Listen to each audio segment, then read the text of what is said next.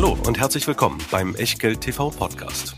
Bevor es gleich losgeht, beachtet bitte unseren Disclaimer auf der gleichnamigen Unterseite auf www.echtgeld.tv.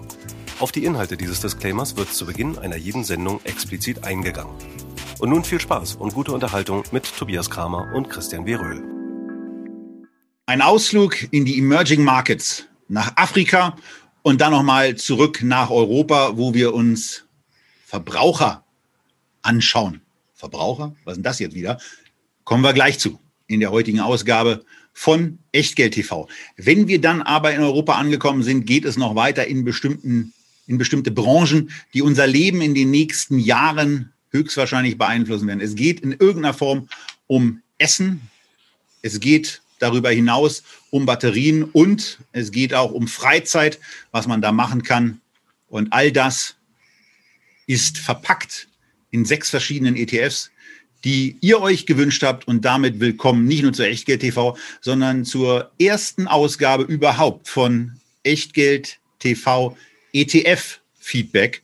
Wie immer mit Christian Veröhl und Tobias Kramer und unserem Disclaimer, denn auch bei den sechs ETFs heißt es natürlich, alles, was wir hier machen, ist keine Aufforderung zum Kauf oder Verkauf von Wertpapieren, keine Anlageberatung, keine Rechtsberatung, schon gar keine Steuerberatung, sondern wir tun unsere Meinungen kund zu diesen sechs ETFs und was ihr aus diesen Meinungen macht, das ist euer Ding oder eben auch nicht.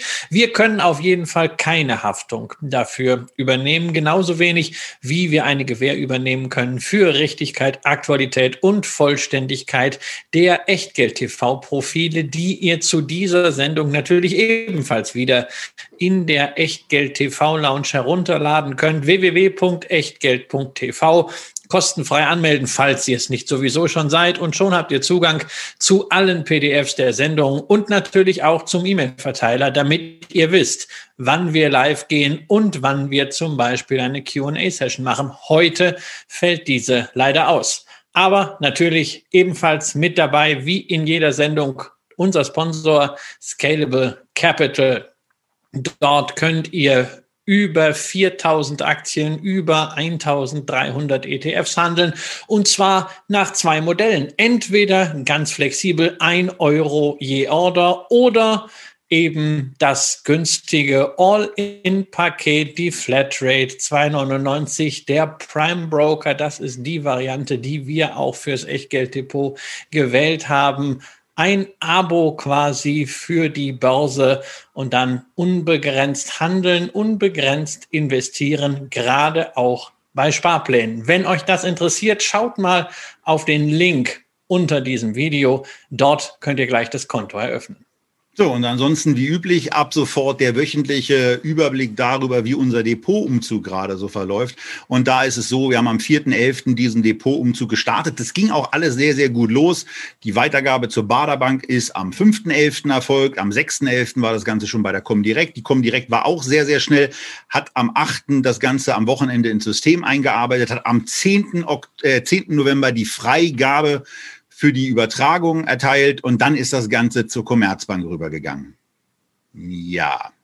Und bei der Commerzbank äh, liegt das jetzt so ein bisschen rum, weil ein Depot ist nämlich schon übertragen, da hat alles sehr gut und sehr schnell funktioniert, ist also letzte Woche schon ein Tag nach der letzten Sendungsaufzeichnung angekommen.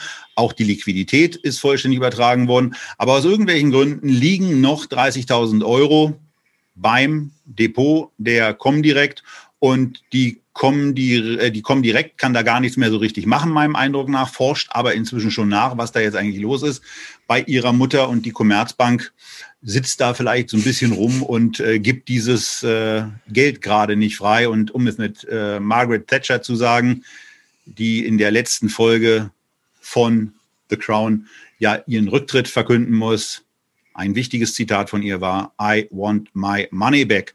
Und von daher liebe Commerzbank, einfach mal freigeben, den Übertrag zulassen. Dann haben wir das hier auch erledigt.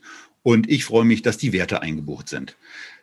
Ein Teil ist eingebucht, ein Teil ist ja letzte Woche auch schon gekauft worden. Dazu dann in den nächsten Wochen mehr, wenn wir uns mal wieder mit dem Depot beschäftigen können. Denn heute haben wir sechs ETFs vorbereitet für euch. ETFs, die ihr euch gewünscht habt und äh, zu denen wir dann eben auch unsere Meinung abgeben. Und wir fangen an mit dieser Meinung, mit einer Reise und bei, auf einer Reise in die Emerging Markets und sind beim JP Morgan Dollar Emerging Markets Bond ETF angekommen. Und das Spannende an diesem ETF ist, das können diejenigen sehen, die das Echtgeld-TV-Porträt jetzt vor sich haben, dass dieser Bondfonds, dieser Rentenfonds, der in US-Dollar denominierte Anleihen mit Emerging Markets Schuldnern investiert, den MSCI Emerging Markets Fonds oder den Index aus, aus Aktien bestehend in den letzten Jahren seit Anfang 2008 sehr, sehr, sehr klar abgehangen hat. Von daher sieht das hier zunächst mal nach einem hochgradig beeindruckenden Investment aus, wo ich euren Blick auch unbedingt nach links unten im Porträt lenken möchte. Denn da seht ihr eine sehr, sehr attraktive Rendite mit 8,5 Prozent und vor allen Dingen auch eine sehr niedrige im Vergleich zu Aktienfonds, ähm, die normalerweise eine höhere haben. Volatilität. Die beträgt hier 11,25 Prozent pro Jahr. Und das ist eben ein Wert, der sehr, sehr angenehm ist, der auch die Risikobehaftetheit von Anlagen in den Emerging Markets klar macht, aber das auch mit Performance zurückzahlt. Ja, es ist ein bisschen schwankungsintensiver als die sogenannten risikofreien Anlagen. Aber zumindest ist es hier noch so, dass es für das Risiko auch Rendite gibt. Und zwar nicht nur äh, oder nicht ganz das, was auf dem Coupon draufsteht, 4,8 Prozent sind da verzeichnet, sondern die äh, Rendite, die die Anleihen, die im Fonds enthalten sind, haben, beträgt im Moment bezogen aufs Laufzeitende vier Jahre. Äh, 4 Prozent, Entschuldigung. Denn bei den Jahren, da sieht es ein bisschen anders aus. Äh, ihr seht, dass ein Drittel, ein Drittel aller enthaltenen Anleihen eine Laufzeit hat von jenseits von 20 Jahren. Und das wirkt sich massiv, Christian, massiv auf die durchschnittliche Laufzeit aus, die nicht mit der Duration, dem anderen auf dem Porträt angegebenen Begriff, zu verwechseln ist. Naja, das hat ja alles miteinander zu tun, Laufzeit und Duration. Laufzeit ist einfach der Durchschnitt der Fälligkeiten und die Duration berücksichtigt halt, dass man einen Teil des Geldes halt auch schon über die Zinsen zurückbekommt. Das heißt, im Durchschnitt hat man nach acht Jahren dann das Geld zurück. Aber natürlich, das sind lange Zeiten, acht Jahre als auch 13 Jahre. Das ist bei Anleihen richtig viel. Viele haben noch länger, 20 Jahre. Ähm, und das ist natürlich großartig, solange die Zinsen fallen, denn dann hat man natürlich einen Hebel darauf. Die Entwicklung von Anleihekursen und Zinsen ist invers. Fallen die Zinsen, steigen die Anleihenkurse, allerdings auch umgekehrt. Das heißt, wenn die Zinsen in den Emerging Markets in den Dollaranleihen mal steigen sollten, dann geht's hier natürlich auch mit einem ziemlichen Hebel nach unten. Insofern verwundert auch nicht der lange Aufwärtstrend, den wir gesehen haben.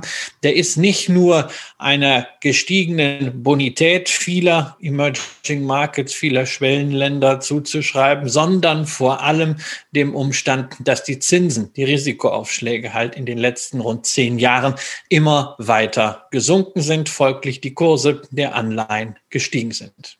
Und das hat dem Fonds sehr, sehr gut geholfen. Das habt ihr gerade schon in der Ansicht gesehen, die bei Echtgeld TV in den Porträts ja am liebsten Anfang 2008 beginnt. Aber wir haben euch das Ganze auch nochmal noch länger vorbereitet, Christian, nämlich zurückblickend auf das Jahr 1999, wo man im Grunde genommen sehen kann, also ich muss den Autofahrern wie immer sagen, rechts ranfahren, runterladen, ja. Unterlagen angucken. Äh, man muss man nicht alles angucken. Man kann auch manches einfach beschreiben und sowohl die Emerging Markets Anleihen als auch die Emerging Markets Aktien gemessen am MSCI Emerging Markets haben sich in Euro gerechnet, also aus unserer Perspektive seit Anfang 1999 versiebenfacht. Wir haben also zum heutigen Zeitpunkt nach ungefähr 20 Jahren, sowohl bei Anleihen als auch bei Aktien aus den Emerging Markets in etwa dieselbe Performance. Nur eben diese Performance wurde bei den Anleihen mit einem deutlich geringeren Risiko, deutlich niedrigeren Schwankungen erreicht. Insofern sind solche Emerging Markets Anleihen, gerade wenn sie auf Hardwährung, sprich auf US-Dollar lauten, eben keine sichere Bank, nichts, wo man einfach mal das Geld wegpacken kann als Ersatz für den risikofreien Zins, den es ja in den USA und in Euro nicht mehr gibt in den Staatsanleihen, sondern sie sind eine Alternative oder eine Beimischung zum Aktieninvestment in den Emerging Markets. Also auf jeden Fall etwas für den Renditeteil des Portfolios. Und man kann vor allen Dingen auch sehen, wie Chancen und Risiken sich abwechseln. Und das kann man am besten sich klar machen, wenn man in die Jahre 2007, 8 und 9 hineinschaut, wo der MSCI Emerging Markets Aktienindex sich von den indexierten 450 auf knapp über 150 Punkte, in dem Fall ähm, aufge äh, aufgerechnete Euros verabschiedet hat. Also nahezu zwei Drittel seines Wertes verloren hat. Und in dieser Zeit hat sich der Emerging Markets Bond Fonds eben sehr, sehr stabil gehalten, ist nur sehr minimal gefallen und hat dann eben eine sehr, sehr ordentliche Erholungsbewegung auch gemacht, die dann eben auch sich in dieser sehr, sehr starken und stark besseren Wertentwicklung seit Anfang 2008 niederschlägt.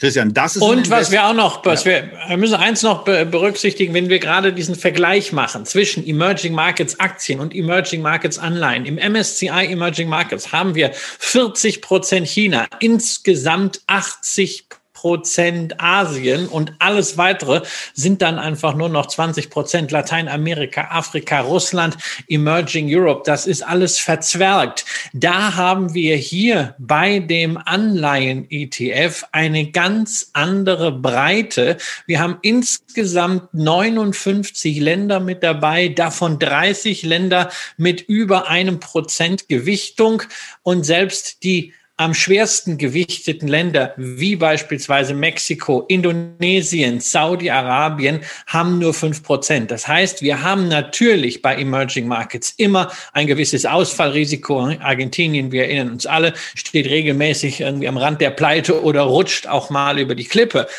Aber diese spezifischen Risiken schlagen hier nicht so zu Buche, weil wir eben diese immense Streuung haben. Und diese Streuung ist nicht einfach Gott gegeben, die hat der Fonds nicht immer schon gehabt, sondern sie ist dadurch entstanden, dass eben in den letzten Jahren immer mehr Schwellenländer kapitalmarktfähig geworden sind oder zumindest, sagen wir mal, als kapitalmarktfähig angesehen wurden. Denn vor zehn Jahren hatten die Top Ten Länder noch 86 Prozent vom Fonds. Heute ist dieser Klumpen mehr als halbiert worden. Das ist auch wieder so ein Argument, sich regelmäßig auch bei ETFs mit dem auseinanderzusetzen, was ist denn gerade drin im Fonds. Und bei dem, was ist gerade drin im Fonds, muss man natürlich auch sich vergegenwärtigen, dass mit Saudi-Arabien, Katar, den Vereinigten Arabischen Emiraten, Russland und auch Brasilien, naja, okay, Brasilien vielleicht nicht so stark auf der Ölseite, aber die vorgenannten Länder schon stark auch am Tropfe des Öls hängen. Und wenn ich dann auch sehe, dass ein Drittel der dort enthaltenen Anleihen äh, in Dollar denominiert sind, also auch in Dollar zurückgezahlt werden müssen, blöderweise, äh, und in 20 Jahren die Frage schon mal gestattet sein muss, wie viel Öl wird dann zu welchem Preis eigentlich noch produziert, dann ist das für mich persönlich etwas, wo ich mich eben weiterhin auch bei so einem, bei so einem tollen Produkt, wenn man sich die letzten 20 und auch gerade die letzten 12 Jahre anschaut, mich persönlich wohler fühle bei Unternehmen, die wirtschaften, als in Unternehmensanleihen, die auch wirtschaften, aber äh, wo ich eben bei den Chancen nach oben dann doch eben auf die Zinseinkünfte oh. und die Dollarkursentwicklung begrenzt ist. Christian, wie würdest du das sehen? Bei Wobei dir, man hier äh, noch eins, eins dazu noch eher äh, Aktien oder eher, den, eher, eher Anleihen? Das wird die, die Frage, wie ich schon abstellen. Ja, also eher natürlich Aktien, aber bei Emerging Markets habe ich auch Anleihen. Ich habe äh, 2008 einen der wenigen Emerging Market Bondfonds äh, gekauft als ETF, die verfügbar waren. Damals den äh, Deutsche Bank Liquid Eurobonds äh, ETFs. Der hatte noch eine Euro-Währungssicherung damals dabei. Es gab nicht allzu viel. Ähm, inzwischen bin ich auch bei den äh, JP Morgan Indizes angelangt für das, was ich äh, da aufstocke. Natürlich, der Schwerpunkt sind die Aktien, aber ich mische da ganz gerne die Anleihen dabei, insbesondere weil es eben eine andere Länderverteilung ist, die ich mir damit erschließen kann, Länder, in die ich mit Aktien überhaupt nicht komme und weil ich ja auch andere Emittenten habe. Denn hier haben wir es ja nicht mit Unternehmensanleihen zu tun, sondern wir haben es hier mit Staatsanleihen zu tun, beziehungsweise mit Anleihen staatlicher Unternehmen, also zum Beispiel komplett staatliche Eisenbahnen oder staatliche Entwicklungsbanken, quasi Regierungsinstitutionen. Also bei dem, was man in den Emerging Markets haben kann, sicherlich schon das bessere Rating und immerhin auch 57 Prozent davon haben Investment Grade. Man kann über diese Ratings äh, und diese Noten BBB äh, sagen, was man will. Sie sind nun einmal ein Standard und es zeigt, äh, wo das Produkt ungefähr positioniert ist. Für mich ist es eine sehr, sehr gute Beimischung zum Emerging Markets Investment. Es ist nichts, was man in erster Instanz braucht. Wenn man ein etwas größeres Portfolio hat, ähm, ist das eine sehr schöne Sache, um mit einem ebenfalls globalen Produkt beizumischen.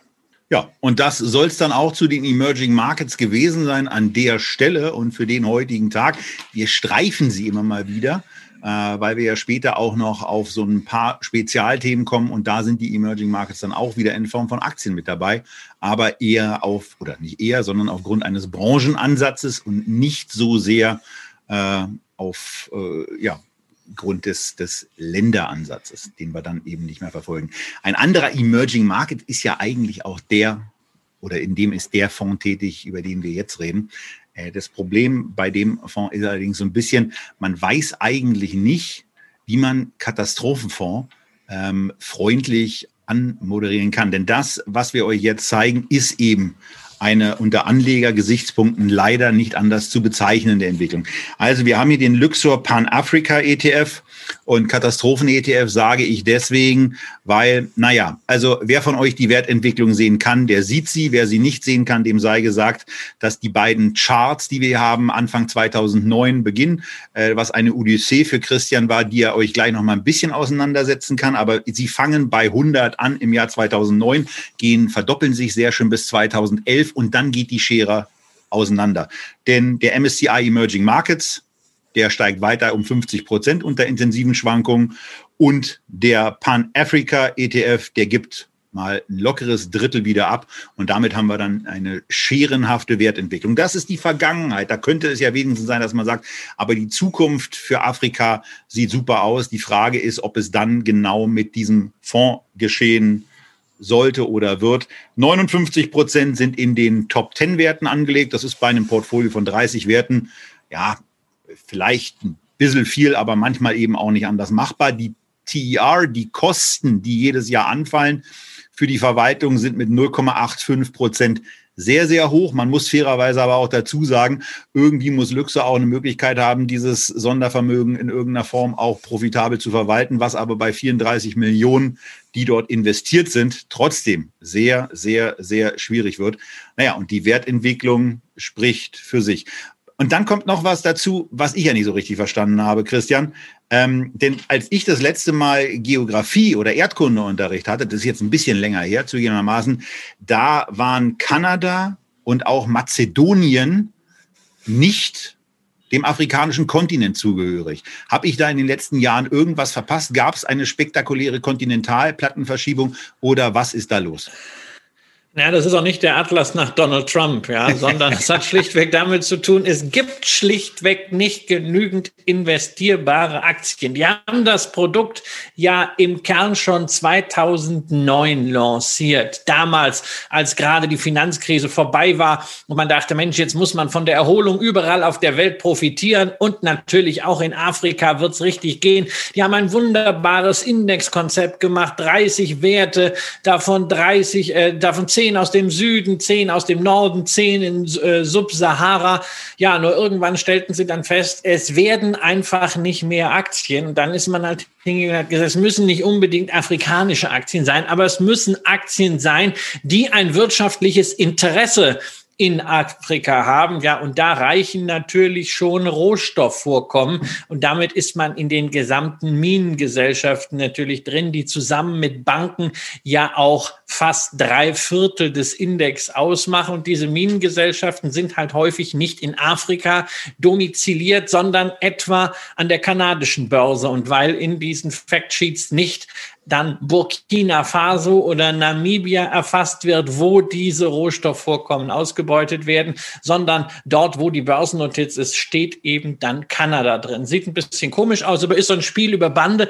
Das ist eigentlich nicht das Problem, aber es zeigt auch schon, wenn wir darüber sprechen, was da für Werte drin sind, ja, als Schwergewicht gekappt bei zehn Prozent Naspers. Na gut, die kennt man noch aus äh, Südafrika und dann wird's allerdings schon schwierig. Also ich nehme ja für mich in Anspruch, einige Werte zu kennen, aber dass die Atiyara Waffa Bank in Marokko sitzt, musste ich auch erstmal nachschlagen. Die kannte ich auch nicht. Problem in Afrika ist ganz einfach. Es gibt zu wenig Unternehmen, in die man mit einer starren Struktur wie dem ETF, wie einem Indexfonds investieren kann. Und deshalb ist das alles eine Krücke. Und die Unternehmen, die es dann am Ende gibt, die sind natürlich dann auch nicht sonderlich toll gelaufen. Jetzt kann man sagen, das liegt vielleicht an diesem ETF. Und Afrika kann ja super spannend sein. Man muss es nur vielleicht in Angriff nehmen mit einem aktiv gemanagten Fonds. Ja. Ist ja immer so. Ne? Wenn es nicht läuft, sagt man, ja, da kann aktives Management helfen. Naja,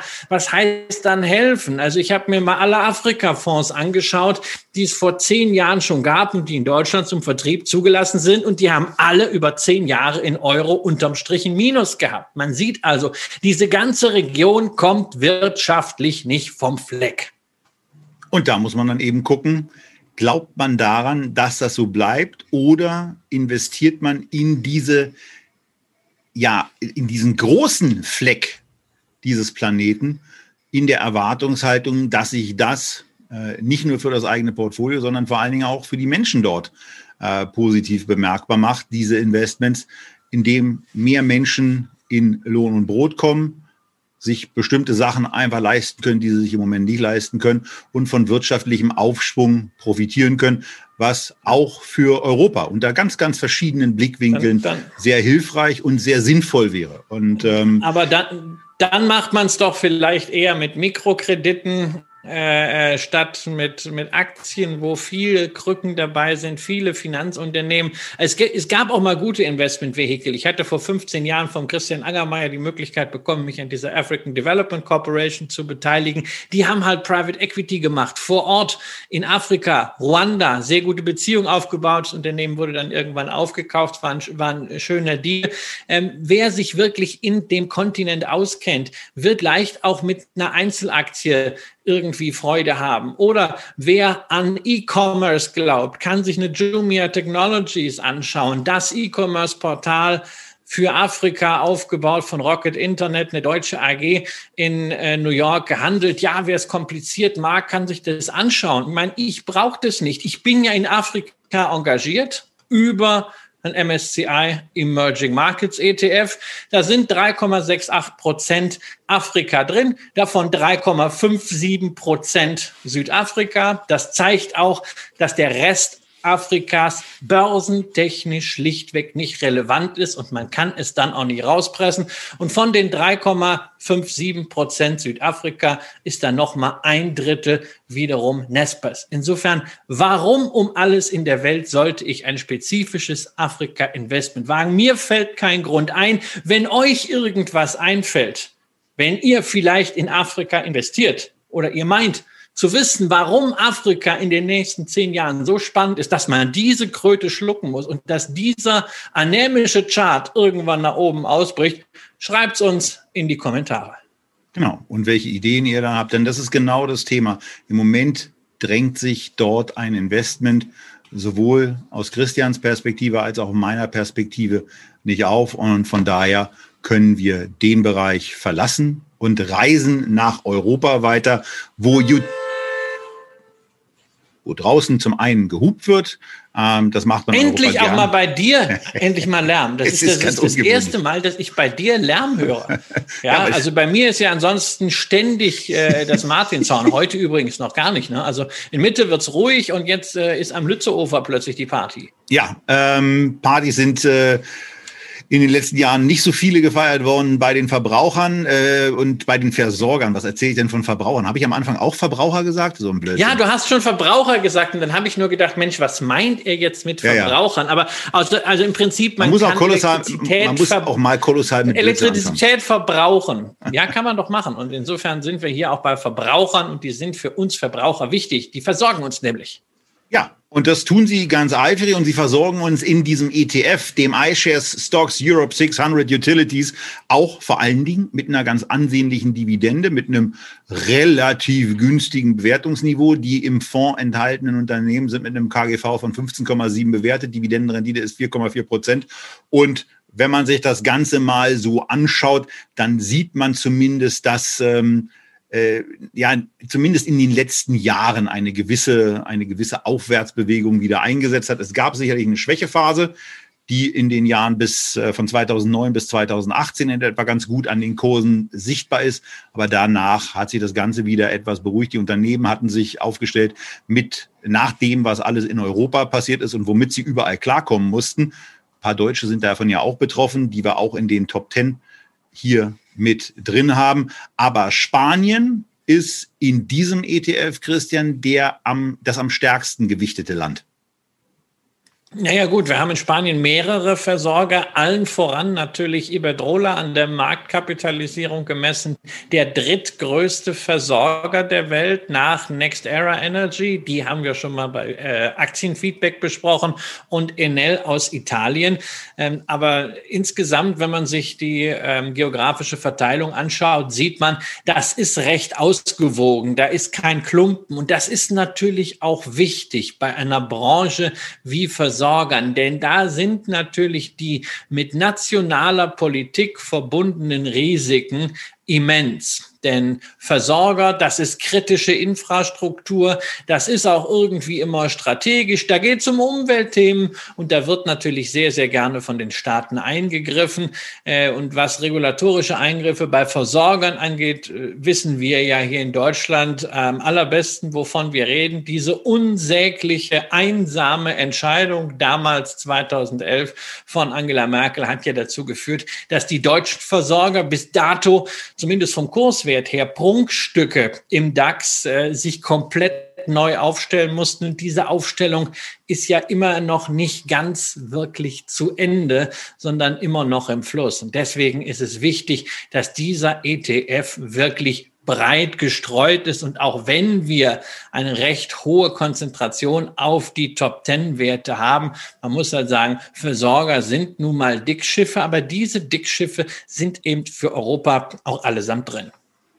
Und was dann eben auch noch hervorhebenswert ist, wenn man sich das Ganze mal so richtig, so richtig lang anschaut, seit 1992, da waren wahrscheinlich einige von euch noch gar nicht auf der Welt, dann sieht man eben, dass es hier immer noch eine sehr, sehr schöne und auch weiterhin gut messbare Outperformance gibt, die den saldierten Wert inklusive Anrechnung von Dividenden eben aus einem 100er Portfolio nach oben geschossen hat auf etwa 1150, während der Stocks 600 Europe dann ebenso bei 800 versackt ist. Und das trotz der Probleme und trotz der Underperformance, auf die wir ja schon ja. eingegangen sind, die eben zu verzeichnen war.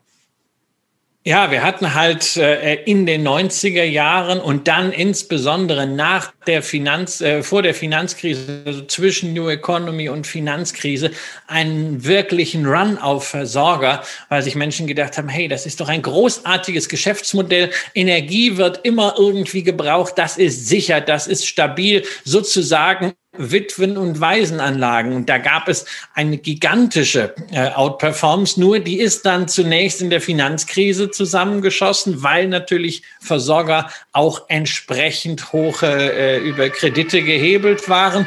Dann kam in Deutschland die Atomentscheidung. Äh, in anderen europäischen Ländern war es vor allen Dingen das Engagement in äh, südosteuropäischen Krisenstaaten, was zu Wertberichtigungen führte, wo es dann runterging, die hatten alle ziemlich viel zu verdauen. Und man darf ja nicht so tun, als wenn das jetzt gegessen wäre. Natürlich, das Modell Versorger ist nach wie vor interessant, aber die großen Versorger, ob das jetzt eine Iberdrola ist, ob das eine Enel ist, ob das eine Engie ist, eine RWE oder eine E.ON, es sind allesamt Transformationsgeschichten. Die müssen aus einer Ära der der fossilen Brennstoffe rüber in eine Ära der Nachhaltigkeit mit erneuerbaren Energien, mit einer ganz anderen Ressourcenbehandlung. Die bekommen dafür natürlich auch in allen europäischen Staaten viel öffentliche Unterstützung, viel öffentliche Mittel, allerdings auch entsprechenden öffentlichen Druck. Und wer hier investiert, muss auch immer sich vergegenwärtigen, der Staat sitzt mit am Tisch der verlangt nicht nur eine Menge, sondern der will auch mitreden, häufig auch als Aktionär. Bei Enel und bei Engie hat der italienische beziehungsweise der französische Staat ein Viertel der Aktien. Bei Orsted, ja, sozusagen dem Highflyer der erneuerbaren Energien, der Windversorger aus Dänemark Nummer vier, in diesem äh, Fonds von der Gewichtung her hat der dänische Staat 50 Prozent und bei Iberdrola, naja, da redet nicht der spanische Staat mit, aber äh, die Investment Authority von Katar hat knapp 10 Prozent. Also man sollte nichts dagegen haben, mit Staaten zu investieren. Dann ist das eine schöne Beimischung, wobei wir ja gezeigt haben, dass es im Versorgerbereich auch noch andere Möglichkeiten gibt zu investieren in unserem ER-Interview mit Encarvis. Genau, und das findet ihr natürlich auf der YouTube-Seite von Echtgeld oder in eurer verkumpelten Podcast-Bibliothek, wo ihr euch eben das Ganze auch einfach aufs Ohr packen könnt. Und ähm, wenn ihr die IR-Unterlagen nicht dazu Hand habt, dann macht das auch nicht. Ich glaube, das Gespräch, 75 Minuten, haben wir äh, mit dem Vorstand von Encarvis gesprochen ist gut investierte Zeit, um ein bisschen stärkeres Verständnis für diesen sehr, sehr wichtigen ähm, Markt zu bekommen und eben auch so einen Einblick in die ökologische Form des mit Energie versorgt werdens. Haben wir noch was sind zum Thema Versorger? Für dich ein Thema? Sind Versorger für dich ein Thema im Depot? Nein, nein, nicht wirklich. Also okay. äh, das ist nein. Also ich, also ich, für mich natürlich verstehe den Reiz, aber ähm, für mich nicht. Ja, für mich natürlich schon, weil ich mag stetige Cashflows, ne? schön langweilig, äh, klar, äh, sowas äh, wie Encarvis oder Atlantica Yield natürlich noch mehr, aber ähm, ich habe auch äh, eine äh, Iberdrola im Depot, ich habe eine Veolia Environnement, die ja äh, Wasserversorger ist. Ähm, und äh, ja, ich finde, ich habe äh, große Sympathie für das Geschäftsmodell. Man muss es aber auch dosieren, äh, weil eben die re regulatorischen Risiken äh, entsprechend immens sind. Ähm, der ETF ist hier eine Möglichkeit. Was halt wirklich zu kurz kommt, sind Unternehmen, die komplett mit erneuerbaren Energien arbeiten. Da gibt es einfach noch nicht ausreichend große Milliardenfirmen. Da wachsen erst noch Firmen wie Encarvis hinein. Genau, und, und in dem Moment wird es dann eben interessant, weil das grundsätzliche Business dabei finde ich schon interessant. Für mich ist eben nur zu schwierig einzuschätzen, wie zukunftsfähig diese Art der Energiegewinnung auf dem bisherigen Niveau ist und welche Risiken man da hat, während man mit in erneuerbaren Energien aus meiner Sicht eben, was die Zukunftssicherheit kein, also kaum Risiken hat dann nur äh, die Ausführungsqualität von bestimmten Sachen eben darüber entscheidet, inwieweit man das Risiko, das unternehmerische Risiko, was natürlich da ist, vernünftig im Griff hat. Du guckst schon wieder so faltig. Naja, aber die, die gehen ja alle da hinein. Das ist ja genau die Transformation. Also wenn du dir anschaust, was eine Iberdrola im erneuerbare Energienbereich schon hat und was nach der Strategie bis 2025 noch dazukommen wird an Projekten, ähm, dann sind die schon äh, viel weiter als zum Beispiel eine RWE. Ich glaube einfach, dass unsere Wahrnehmung des Versorgersektors schon sehr, sehr stark geprägt ist äh, von dem, was bei uns im Land funktioniert, beziehungsweise Ganze nicht funktioniert. Ähm, dieses Energiemonopoly mit E.ON, RWE, Innogy, äh, Uniper und dann immer noch äh, Vattenfall mit dazu, das ist sehr, sehr mühsam. In anderen Ländern ist man da schon ein bisschen weiter. Ähm, natürlich gilt das auch äh, insbesondere international auch unter Einschluss der USA, die natürlich in einem Stocks Europe Index nicht enthalten sind. Und das soll es zu den Versorgern gewesen sein. Und ähm, damit kommen wir jetzt zu den Brancheninvestments, die ihr euch gewünscht habt beim ETF-Feedback auf Echtgeld TV. Und wir fangen an mit einem ETF, mit dem ganz spontan eigentlich Jim Rogers seine helle Freude hätte haben müssen und in dem er beratend hätte tätig sein können, weil es da um die Lamborghini-Fahrer der 10er und der 20er Jahre hätte gehen sollen. Denn die Agrar, im Agrarbereich tätigen Menschen, die hat er in seinen Büchern in den Nullerjahren regelmäßig als die, als die nächste Generation äh, der, der, der wealthy people beschrieben, derjenigen, die, die reich werden werden, weil Nahrungsmittel werden immer nachgefragt, werden immer wichtig bleiben und das ganze, gesamte Agrarbusiness müsste eigentlich richtig toll laufen. Und das ist ja auch grundsätzlich so eine ganz schöne Idee und die ist auch extrem plausibel und es macht immer extrem Spaß, Jim Rogers dabei zuzuhören. Ja, aber irgendwann kommt es dann auch dazu, dass man sich die Wertentwicklung mal anguckt und dann stellt man eben fest, dass der MSCI in etwa, der MSCI World, seit Anfang 2008 etwa zwei Drittel mehr Performance gemacht hat als dieses, als dieser Agribusiness äh, Index oder der ETF. Und ähm, naja, dann ist es eben schon so, dass man sich fragt, ist da, wie, wie, wie sieht's denn da eben äh, aus, was die Zukunft anbelangt? Äh, wir sehen hier in dem Porträt ein mit 1,5 Prozent äh, angegebene, eine angegebene Geldbriefspanne. Das war der Wert, den wir heute Morgen geprüft haben. Am Nachmittag kommt es dann, weil viele amerikanische Werte drin sind, kommt die zurück. Ich habe eben nochmal nachgeguckt, da waren es 0,5 Prozent, Christian. Aber 52 Prozent dieses Fondsvermögens stammen eben aus den USA. Und von daher ist eine, scheint eine wichtige Erkenntnis zu sein, wenn man sich für dieses Business grundsätzlich interessiert, dann sollte man den ETF eher am Nachmittag kaufen. Aber konntest du so richtig für dich nachvollziehen, warum das ein Depotbestandteil sein soll? Nee, nicht wirklich. Also ich meine, ich, ich habe natürlich große Sympathie für das Thema Agribusiness. Das hört sich sehr schön an. Das hört sich auch so bodenständig an. Ähm, wenn man dann wirklich mal reingeht, stellt man fest, dass es vor allem drei Bereiche sind, die der Fonds abdeckt. Erstens Nahrungsmittelhersteller, die eine eigene Produktion und Erzeugung haben. Also nicht, äh, die nur Verarbeiter sind, wie eine Nestlé oder eine Danone, sondern zum Beispiel eine Hormel Foods, eine Tyson Foods hatten wir auch schon mal im äh, äh, Feedback oder natürlich die Lachsproduzenten wie Movi und Agrarwerte wie etwa eine Archer Daniels Midland hatten wir auch vor sechs Wochen bei Feedback und da haben wir schon gesehen, puh, das ist ein mühsames Geschäft der Natur wirklich das abzuringen, was man dann am Ende essen kann und dabei auch noch Geld zu verdienen und obendrein Wachstumsfantasie zu nennen. Das funktioniert nicht so wirklich. Zweites Thema, was dabei ist, Grundstoffe, das sind im Wesentlichen Düngerproduzenten, das ist die Agrochemie,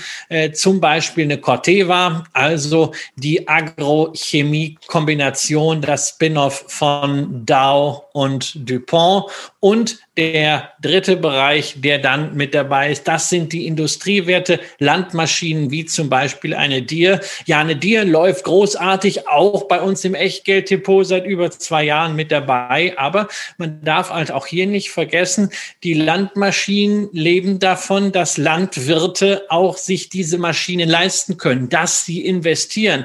Und wenn durch niedrige Preise oder eine Margenverlagerung hin zu den Verarbeitern bei den Landwirten, bei den Agrarproduzenten wenig ankommt, dann ist es halt auch mit dem Investieren schwierig. Der ganze Sektor ist unglaublich mühsam, weshalb ich persönlich diesen ETF, so spannend die Story auch sein mag, nicht im Portfolio habe, sondern mir lieber einzelne Werte rauspicke, die eben meine Qualitätskriterien erfüllen. Und da ist natürlich eine Dir ganz mit vorne dabei und auch natürlich eine Hormelfurz. Damit kommt man dann eben eher wieder auf das Einzelbusiness. Wir haben hier nochmal eine Übersicht für euch fertig gemacht, für die Videoschauer, ähm, wo man zumindest auch sieht, äh, dass diese Outperformance immer auch ein, auch ein Element ist dessen, wo man dann mal äh, anfängt, das Ganze zu berechnen. Hier geht's eben im Jahr 2006 los und da seht ihr vor allen Dingen diese brachiale Bewegung bis in den Anfangsbereich von 2008 hinein, äh, wo, sich, wo sich der S&P Agribusiness mehr als verdoppelt hat, während der MSCI World schon latent auf Tauchstation gegangen ist. Das, war, das waren die Zeiten, als K&S, Kali in Salz noch im DAX war und einer der Top-Performer waren. Das waren Unternehmen damals, insbesondere die Düngemittel Hersteller, die Kali-Firmen, die immens von dieser Rohstoffbesoffenheit profitiert haben. Und während 2008 schon viele Aktien im Jahresverlauf 20, 30 Prozent unter ihr hochgerutscht sind, waren die Rohstoffwerte das, was heutzutage vielleicht Wasserstoff oder Elektromobilität ist, die waren plötzlich total in. Keiner wusste wieso. Ja, Kali und Salz, die holen das Zeug irgendwo aus der Erde über Ewigkeiten ein total biederes, langweiliges Geschäft gewesen. Das wurde plötzlich hochgejazzt äh, zum neuen Schlüssel für die Rohstoffindustrien und für die Ernährung der Welt. Naja, wenn sich den K&S-Chart anschaut, und so war es mit all diesen Düngemittelherstellern, der weiß, wie die Sache ausgegangen ist. Das ist hochgestiegen und anschließend tief gefallen. Ähm, da ist die Struktur heute deutlich ausgewogener, aber trotzdem, ich wüsste nicht, warum man hier investiert sein soll. Ein Thema, was vielleicht aus deutscher Sicht auch noch spannend ist, Bayer. Natürlich Agrochemie nach der Übernahme von Monsanto, wären sie eigentlich qualifiziert für einen solchen Index. Allerdings geht man hier danach, womit macht denn ein Unternehmen das meiste Geschäft? Und mehr als 50 Prozent Umsatzanteil haben wir noch nicht bei Monsanto, auch wenn der Kurs der Aktie natürlich komplett vom Monsanto-Geschäft dominiert wird. Insofern, Bayer ist hier noch nicht drin. Und es zeigt auch wieder, wie schwierig der Anlagehintergrund von dieser Bayer-Aktie ist. damit schließen wir das Agribusiness-Kapitel für diese Folge von Echtgeld TV ETF Feedback eben auch ab und wenden uns jetzt dem geilen Scheiß zu. Denn anders kann man das, was jetzt kommt, gar nicht mehr so richtig sagen. Jetzt gehen wir in die massivsten Zukunftsbereiche rein, die äh, jetzt gerade ins Laufen kommen und auch in den letzten fünf Jahren schon gelaufen sind. Ein ETF, den ihr euch gewünscht habt, kommt von Legal General und hört auf den lustigen Namen Battery Value Chain. Und weswegen das ganze Thema Batterien so wichtig ist, wird durch ähm, ein Beispiel von Lars Thomsen, einem Zukunftsforscher, von dem ich eine ganze Menge halte. Nach dem, nach dessen Vorträgen könnt ihr einfach mal bei YouTube auch gucken. Äh, spannende Sachen mit dabei. Und der hat dieses, der hat dieses äh, Bild gebracht. Wenn ein Mensch vom Verbrennungsmotor oder den normalen Gebrauch mit einem Auto eines Verbrennungsmotor auf ein Elektromobil umsteigt, dann vervielfacht sich der Bedarf nach Akkutechnologie, nach Batterietechnologie. Das heißt, wenn jemand vorher ein Laptop, ein iPad und vielleicht auch noch ein iPhone oder ein beliebiges Wearable ähm, als Mobiltelefon oder auch als Tablet hat, einsetzt und dann äh, auf die wesentlich mehr Akkutechnologie benötigende E-Mobility setzt, dann vertausendfacht sich seine Nachfrage. Und diese Vertausendfachung wird es in den kommenden Jahren bei Hunderttausenden und Millionen von Verbrauchern geben, die dann nach Batterien nachfragen, die diese Batterien benötigen, um ihre fahrbaren Untersätze zu bewegen. Der ID3 von Volkswagen hat drei Batterien. Im Auto verbaut. Die wiegen zwischen 310 und 514 Kilogramm. Also da schleppt man eine ganze Menge an Energiespeichereinheit mit sich rum. Aber dafür hat man eben auch einen relativ kleinen Motor, der in etwa so groß ist wie zwei Cola-Dosen und hat nicht mehr den ganzen, den ganzen Verbrennungsrempel, den man in den anderen Autos eben drin hat. Also das ist das, was kommt. Und man sieht eben auch an der Wertentwicklung, insbesondere seit Anfang 2020, seit den Anfang 2020 erreichten Höchstständen, wie sich das Ganze weiterentwickelt hat. Der hier angesetzte Nasdaq 100 als Vergleichindex, der hat in dieser Zeit ausgehend vom Hoch kurz vor der vor dem Ausbruch der Corona-Pandemie etwa 12 Prozent zugelegt. Und der Battery Value Chain hat in dieser Zeit etwa 43 Prozent zugelegt weil auch durch den großen Battery Day von Tesla, in dem klar geworden ist, dass spätestens in zwei Jahren sehr, sehr brachial die Total Cost of Ownership bei einem E-Mobility-Fahrzeug niedriger sein werden als bei einem Verbrennungsmotor, eben einschlagen und die Wertentwicklung der Aktien, die in diesem ETF enthalten sind, befeuern. Tja, was sind denn das für Aktien, Tobias? Da müssen wir ja mal reingucken und da sehen wir, es sind im Grunde zwei beziehungsweise drei Themen. Ein, eine große Überschrift ist natürlich Mining und Metalle, speziell Lithium. Wir haben also hier eine gewisse Anzahl von Unternehmen, die nichts anderes machen, als Lithiumvorkommen auszubeuten. Deswegen erklärt sich auch die relativ hohe Gewichtung zum Beispiel von Australien, ne? Rohstoffwerte in Australien klassisches Thema. Damit hat man mit einem solchen Fonds natürlich auch mal automatisch so eine gewisse Mining-Beimischung. Ist ja ein Thema, was bei vielen Investoren im Portfolio eigentlich auch fehlt. Dabei gibt es großartige Aktien dafür. Äh, für jemanden wie mich, der ja nicht so sehr in diese Details geht, gerade was Elektromobilität angeht. Ich bin ja Fan von äh, Rio Tinto, inzwischen sehr, sehr gut aufgestellt, auch bilanziell. Aber hier ist es natürlich viel spezieller. Ja, und die andere, der andere große Bereich sind natürlich alle diejenigen, die an Batterietechnologie forschen oder bereits Batterien produzieren. Einerseits ja die bekannten Namen Samsung und LG äh, Chemical, aber natürlich andererseits auch die Autohersteller Renault, Daimler, Nissan und BMW sind hier drin. Äh, Tobias, was ist mit Volkswagen? Äh, sind die nicht eigentlich auch qualifiziert äh, mit ihrer Elektroinitiative? Ja, offensichtlich produzieren sie davon noch nicht genug. Ich war auch sehr überrascht, äh, dass diese Anordnung so aussieht, dass eine Daimler äh, damit, damit drin ist. Bei einer Hyundai hat es mich nicht so, äh, so richtig gewundert, wobei man da auch sagen muss, da ist es die Electric and Energy System.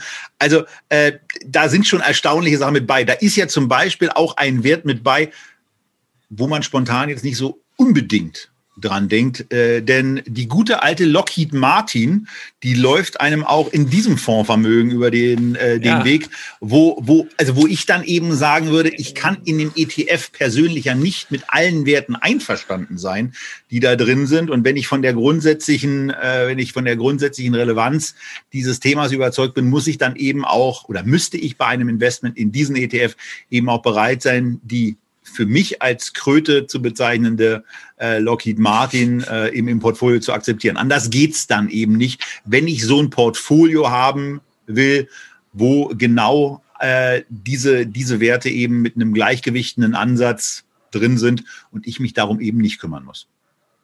Ja, das ist ganz wichtig. Wir haben es hier mit einem gleichgewichteten Ansatz zu tun. Deshalb sagen die Schwergewichte auch nicht ganz so viel aus. Das ist leicht modifiziert über die Börsenumsätze. Wenn die Börsenumsätze zu gering sind, dann wird man bei der Gleichgewichtung etwas reduziert. Das passiert aber nur bei vier, fünf Werten von diesen insgesamt 30. Wir haben also ein recht ordentlich gleichmäßig verteiltes Portfolio.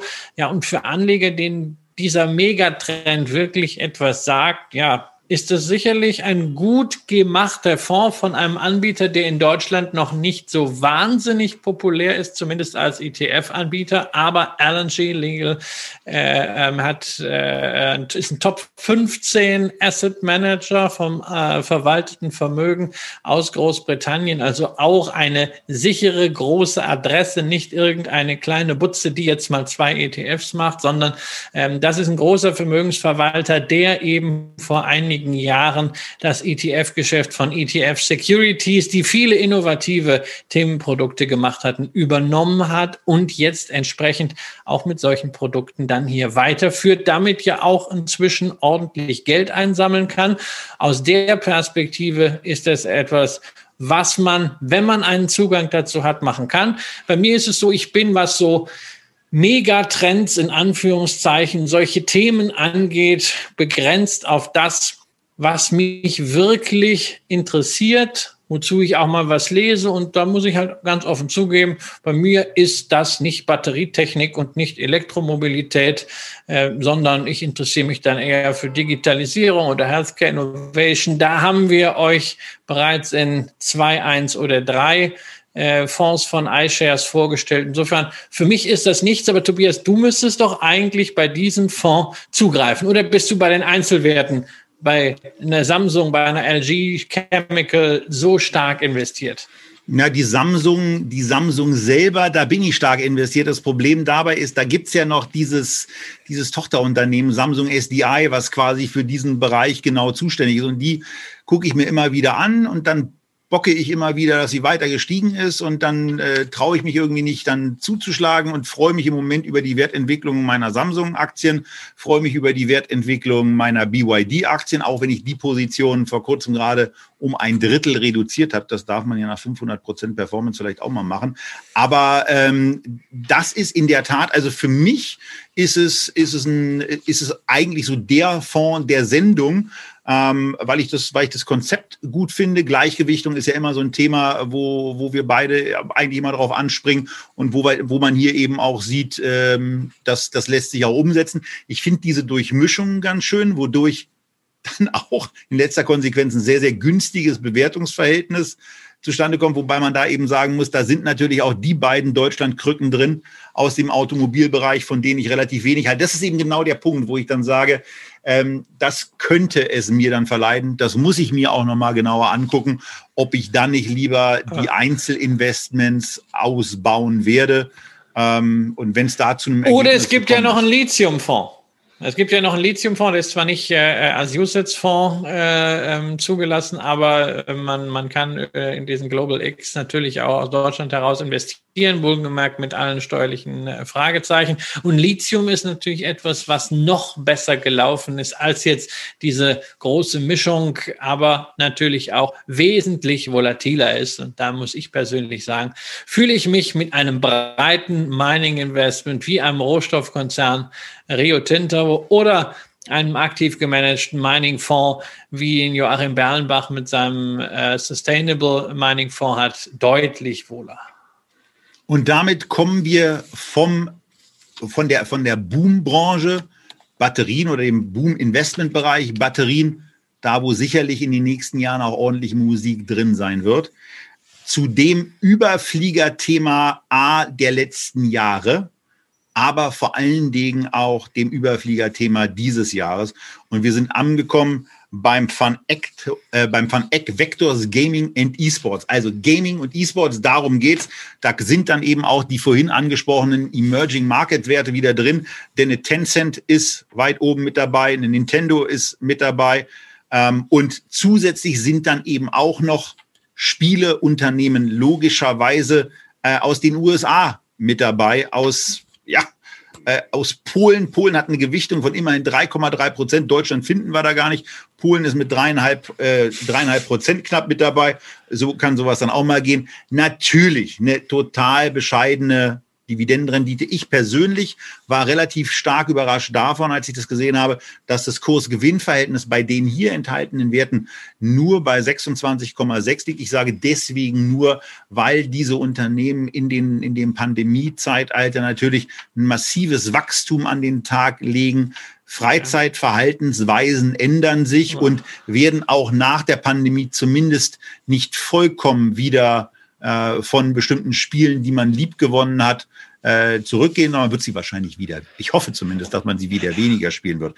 Aber wenn man sich die Wertentwicklung anguckt, Christian, das Ding äh, ist schon hochgradig beeindruckend, oder?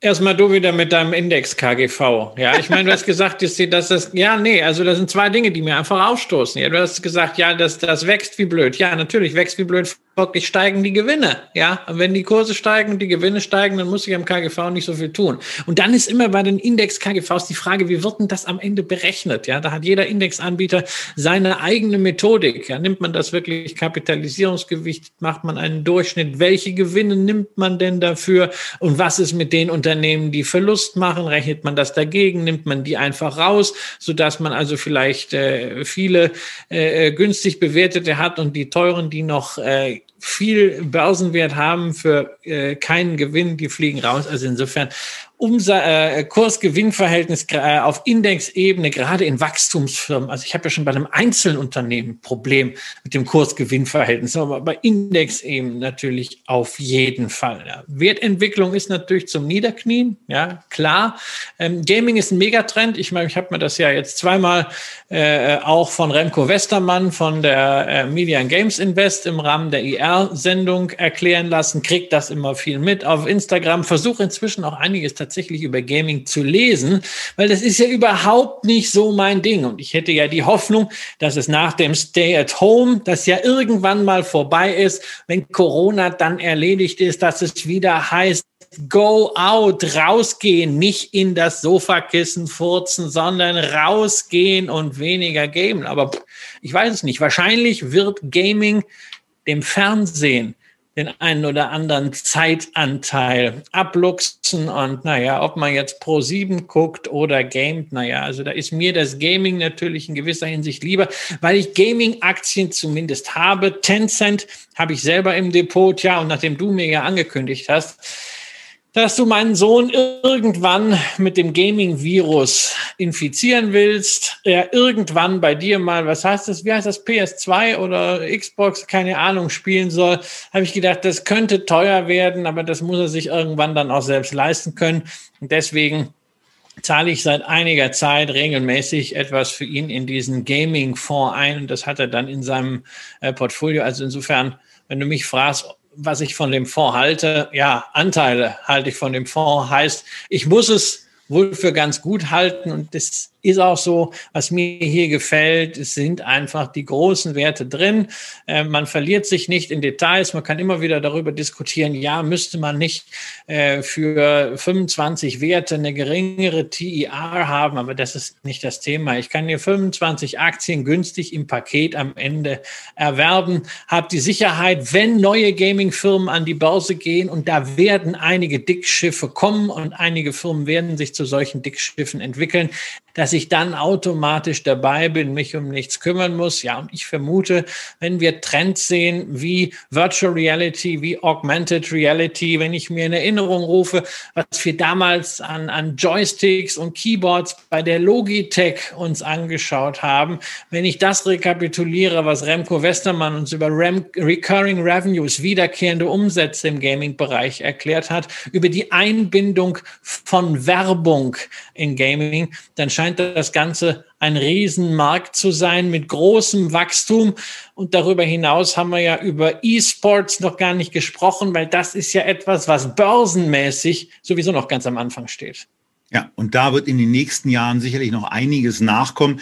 In Asien ist das schon ein Riesenthema. In den USA äh, geht es gerade einigermaßen voran. Und wenn man sich die Fußball-Bundesliga-Mannschaft mal anschaut, da warten viele mit regelmäßigen Pressemitteilungen auf, die ganz stolz verkünden, dass sie jetzt auch ein eigenes E-Sports-Team haben. Gut, man wird sehen, was daraus kommt, aber ich, ich kann zumindest selber eine gewisse Begeisterungsfähigkeit nachvollziehen, weil äh, wenn da zwei Leute äh, auf einer, auf einer PS4 oder PS5, Christian, nur um mit der richtigen Numerik zu bleiben, äh, zocken, dann kann das, wenn man eine gewisse Affinität zu dem Spiel hat, wie ich zum Beispiel zu FIFA, unglaublich beeindruckend sein, einfach auch zu gucken, wie die diese Moves, die sie ja dann auf dem Pad äh, in irgendeiner Form fertigstellen müssen, dann hinkriegen, die ich selber noch nie hinbekommen habe. Das geht mir ja ähnlich im Stadion, wenn ich auf, den, auf dem Rang sitze und mir angucke, was man mit, diesem, mit, dieser, mit dieser komischen Kugel so alles machen kann und äh, wie passgenau und dass man auf 40 Meter äh, in der Diagonalen einen Pass in den Fuß des äh, Mitspielers schicken kann, finde ich auch mal wieder beeindruckend. Kann ich auch nicht. Also von daher, da ist dann einfach die, die eine Begeisterungsfähigkeit da.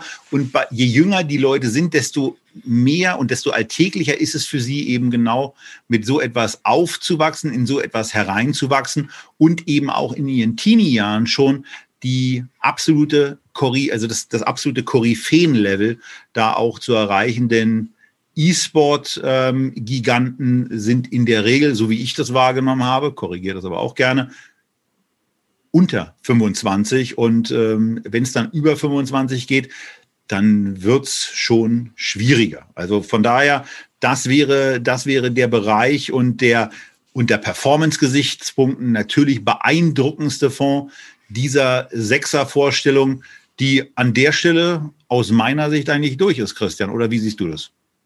Ja, also du hast deinen äh, Favoritenfonds ja äh, sehr deutlich nominiert, ja, den LNG äh, ähm, Battery Value Chain. Das ist so überhaupt nichts für mich. Bei mir sind es zwei Favoriten, die ich beide bereits im Portfolio habe. Also äh, wenn ich Julians Portfolio mal gedanklich zu Mann äh, dazu zähle, auch wenn es natürlich rechtlich komplett getrennt ist. Ja, ja, das ist wichtig. Ja, viele denken ja, naja, Portfolio fürs Kind, da kann man dann, ne, wenn das Kind dann doch nicht so wohl gerät, einfach die Kohle zurückholen. Uh, uh, ist nicht so. Ja, was einmal beim Kind ist, das bleibt auch beim Kind. Ansonsten hat man es verunsichert untreu als Erziehungsberechtigter, ja, aber er hat eben diesen Gaming-Fonds. Äh, äh, ich persönlich äh, habe aus dem äh, heutigen äh, Kreis der ETFs die Emerging Markets Bonds. Das sind meine beiden Favoriten und der Gaming-Fonds ist natürlich prädestiniert dafür, im Sparplan äh, zu agieren. Da sind die einen oder anderen Bewertungen natürlich äh, wahrscheinlich ein bisschen weggelaufen. Da kann es auch durchaus mal sein, dass wenn Stay at Home dann erstmal vorbei ist, auch mal an der Börse durchatmet und sagt, okay, jetzt haben wir die so hochgejubelt, jetzt äh, kann man auch mal 30 Prozent runter machen. Gut, wenn dem dann so sein sollte, dann ist man halt mit dem Sparplan automatisch dabei. Und das ist gerade für jüngere Leute, ähm, die vielleicht nicht in ein spezielles Unternehmen investieren wollen, sondern das Ganze wirklich breit haben wollen, weil sie auch vielleicht mit verschiedenen Spielen aktiv sind, weil sie auch diese Heimflyer wie äh, Stillfront und Embracer mit dabei haben wollen aus Schweden. Auch die sind hier drin. Ähm, eine gute Möglichkeit, in dem Bereich, in dem man sowieso aktiv ist, gleichzeitig auch Vermögen aufzubauen. Und man hilft ja selber mit, dass dieser Markt dann weiter wächst. Und das waren unsere sechs ETFs in der ersten Ausgabe von ETF Feedback. Wir schauen uns das mal an anhand eurer Reaktionen, wie ihr dieses Format findet, ob wir und in, wenn ja, in welchem Abstand wir das machen sollen. Dazu auch gerne eure Kommentare unter dem Video, wie ihr das auch im Vergleich zu der Aktienfeedback-Sendung seht. Und die, die gibt's nächste Woche wieder bei Echtgeld TV aus Berlin. Bis dahin bleibt gesund, investiert so clever wie möglich und äh, ja, seid beim nächsten Mal auch wieder mit dabei. Tschüss für heute.